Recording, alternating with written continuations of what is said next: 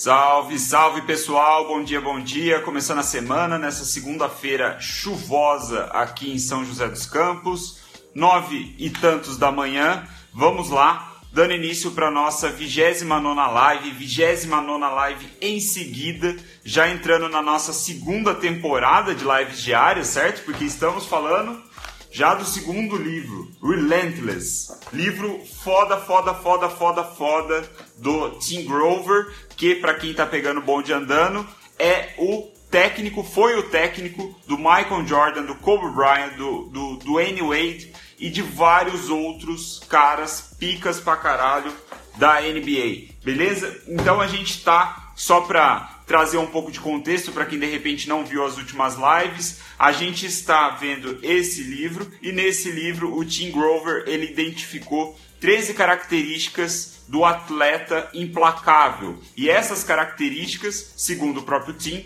ele pode ser trazida para outros aspectos da nossa vida, business, família, enfim, seja lá o que for. Nós vamos olhar, trazer sempre contextos mais voltados para o business. Mas é aquela ideia das, de todas as lives, né? De todas essas 29 lives. Você vê os conceitos, pega o que é melhor para você e leva para sua prática, certo? Então, ontem a gente viu a primeira característica, agora a gente vai ver a segunda característica. A segunda característica é sobre a zona, né? O que, que é a zona? Bom, esse é o nome que o Tim deu para um estado, um, um, uma talvez é, um estado mental, um estado é, onde você se coloca nessa zona de concentração profunda e absurda. Então, o que eu aprendi já para entregar nesses primeiros minutos de live, o que eu aprendi com esse capítulo, o que eu aprendi com essa característica de um cleaner, e se você não sabe o que é cleaner, assista os stories que eu fiz aí na, nas últimas horas não vou, não vou poder explicar toda a live, beleza? Mas se você quer ser um cleaner, então, eu aprendi que para ser um cleaner você precisa saber entrar num estado de concentração profunda. Esse é o ponto. Então, o título aqui desse capítulo, ele diz, né? You get into the zone, shut out everything else and control the uncontrollable. Ou seja, você entra na zona, você entra nessa zona de concentração profunda, bloqueia tudo que está à sua volta, tudo que está à sua volta perde a, a, a importância, vamos dizer assim, e você controla o incontrolável, você controla aquilo que você pode, é, ou melhor, aquilo que você deve fazer para atingir seu resultado, certo?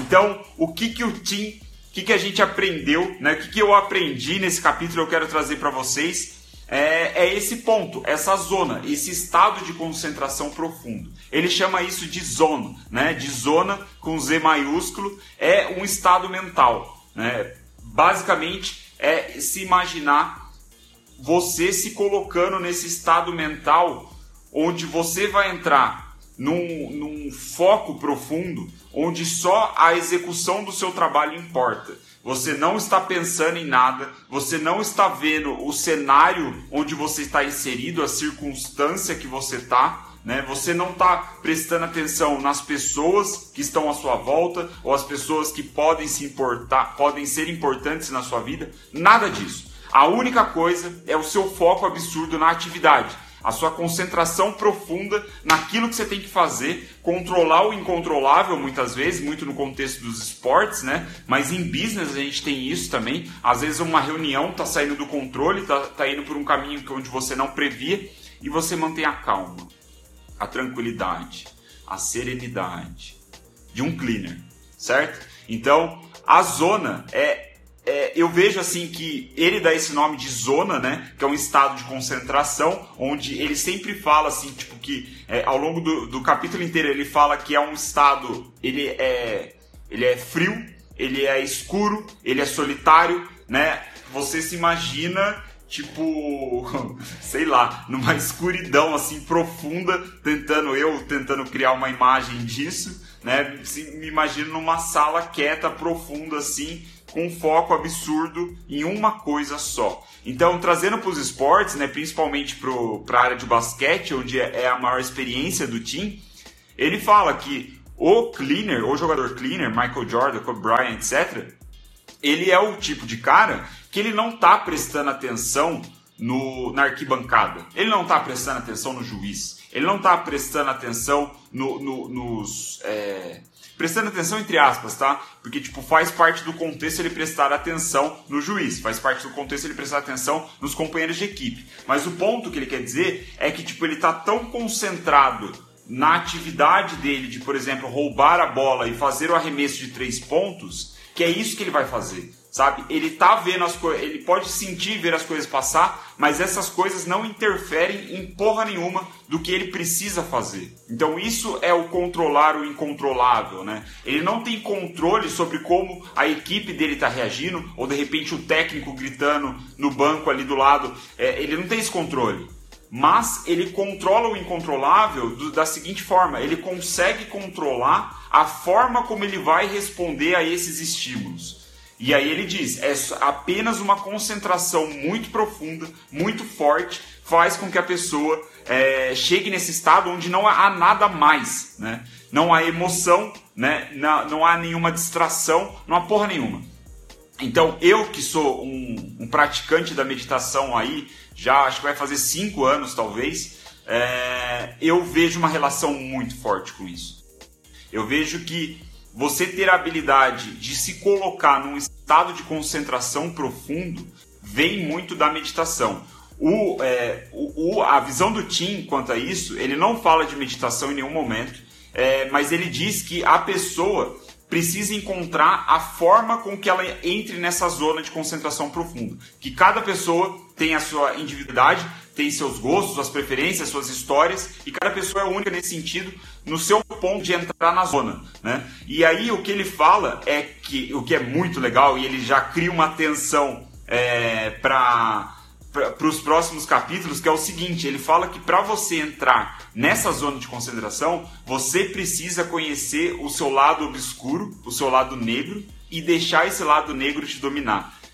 Eu fiquei com uma expectativa tremenda dessa porra. Eu preciso ler isso daqui. É, se não me engano, vai ser o capítulo de quarta-feira que ele vai falar disso, do lado escuro. Ele diz que todos nós temos um lado obscuro, um lado negro, né, que durante toda a nossa vida nós fomos ensinados a esconder esse lado, mas que ele pode ser usado para você entrar no campo de batalha e fazer as coisas acontecerem como um cleaner, como uma pessoa implacável. Estou muito curioso para saber o que ele vai dizer. Ele não entrou nos detalhes, ele só deu aí um pouco de contexto, levantou a bola que essa é a forma que ele conhece, que ele recomenda para entrar nessa zona. É, e o que eu achei, outro ponto que eu anotei também que eu achei bem legal, é que ele fala durante todo o tempo que, na, que a diferença do cleaner para as outras classificações de, de, executores, de profissionais, é que o cleaner ele não tem emoção. Não que ele não tenha emoção, ele pode sentir a emoção, mas ele não deixa isso interferir no que ele precisa fazer ou é, ele não mostra isso para os outros. Ele está sempre tranquilo, aparentemente tranquilo, calmo, sabendo exatamente o que precisa ser feito. É tipo é instintivo quase. Ele está num estado de concentração tão grande que é instintivo ele realizar o que precisa ser feito. E eu vejo muito isso da meditação. Né? Quando você está meditando, é, você não só trabalha a sua concentração na prática em si, mas você começa a perceber isso em outros momentos da sua vida. Né? Você é, percebe um estado de concentração profunda. É, é Para mim, na maioria das vezes, é depois que acontece. Sabe? Eu estou, sei lá, fazendo uma planilha, analisando dados, sei lá, analisando campanha de anúncio, é, enfim, estou fazendo algum trabalho criativo, algum trabalho que exige intelecto, e eu estou num estado de concentração tão grande que eu só acabo percebendo isso depois, né? É aquela sensação de, porra, você fez uma execução muito foda, não teve distração, não teve nada ali que te atrapalhou. E a meditação, para mim, ela deixa isso mais claro, né? E é também mais fácil você entrar e sair dessa zona.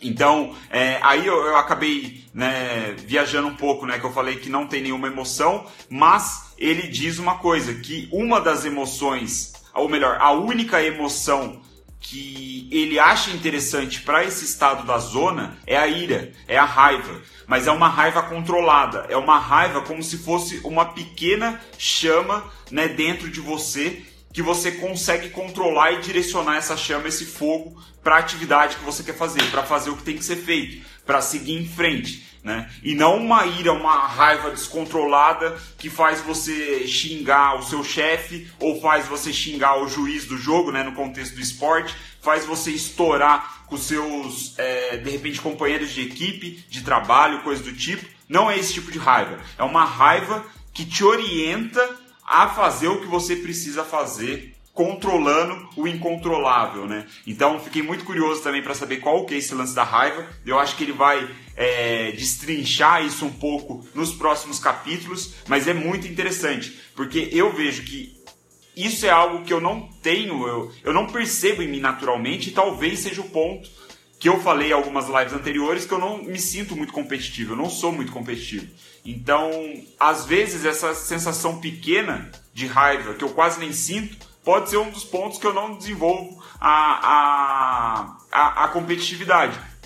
Então, Uh, o Alan falou, sim, eu acho que pode ser uma forma de motivação. Essa ira, essa, esse drive aí, essa, esse empurrão, essa força, ele pode sim ser uma forma de motivação, mas ela é controlável. É uma coisa que o cara consegue acionar e, e, e, e é, restringir na hora que ele quiser. Então é interessante. Aí ele fala, já para concluir, tá? Pra gente não alongar muito a live, eu quero fazer sempre tentando fazer lives mais curtas, né? Tá, é difícil, mas eu tô tentando. Vamos lá.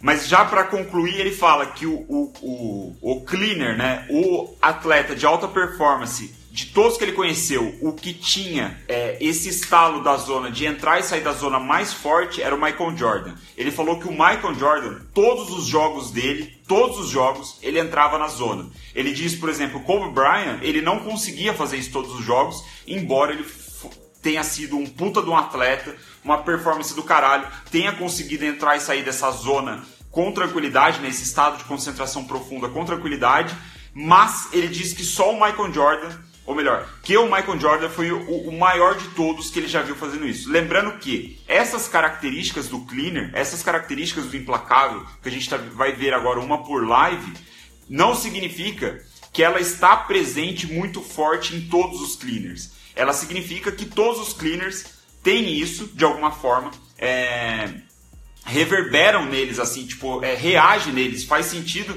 é, na vida, na, na, atitude deles, todas essas características. Mas não significa que todas as características são fortes nele, né? São pontos chaves. Pelo menos foi isso que eu entendi, foi isso que ele falou na introdução. Né? Ele diz que é, é importante para você se desenvolver como um cleaner se você conseguir ter essas características, claro, uma mais forte que a outra. E ele diz então que o Michael Jordan foi o mais foda que ele já viu é, fazendo isso, que ele conseguia, tipo, ele entrava na zona no momento que ele saía do quarto de hotel dele ou da casa dele para ir treinar e só saía da zona quando ele estava de volta para casa ou de volta para o quarto do hotel. Então ele conseguia entrar num estado de concentração absurda que nada mais importava, nada mais distraía ele dos resultados. E aí ele traz a prova disso. E eu achei, puta, fantástico, explodiu minha cabeça. A prova de que o Michael Jordan é o maior de todos os tempos entrando e saindo dessa zona de concentração absurda é que 50% dos arremessos que o Michael Jordan fez durante toda a carreira dele, não é uma temporada, não é um jogo, a carreira dele, 50% caía na cesta. 50%. A cada dois arremessos que esse filho da puta dava, um entrava na cesta. É ou não é do caralho? É ou não é, tipo, a prova que esse cara tinha uma concentração profunda para fazer os arremessos, para fazer o que ele tinha que fazer. Então o Michael Jordan fala pra caralho, Aqui, exemplo palpável, né? Eu nem sabia desse dado, é tipo de explodir a cabeça mesmo. Você imagina? Você, não pode deixar o cara arremessar numa. Isso é um cara implacável, né? Você, ó, a estratégia do, do, do, do, do adversário dele é não deixar ele arremessar, porque de cada dois, um entra, porra. Então, foda pra cacete. É, como entrar e sair dessa zona, né? É através, né? Você precisa do seu lado negro. E a gente vai descobrir o lado negro é, provavelmente na live de quarta-feira. Eu acho que na de amanhã ele começa a introduzir um pouco mais esse lado negro, porque o, o título do capítulo é Você Precisa Se Conhecer. E, e, aí depois do seguinte é Você Precisa Conhecer Seu Lado Negro, alguma coisa assim, certo?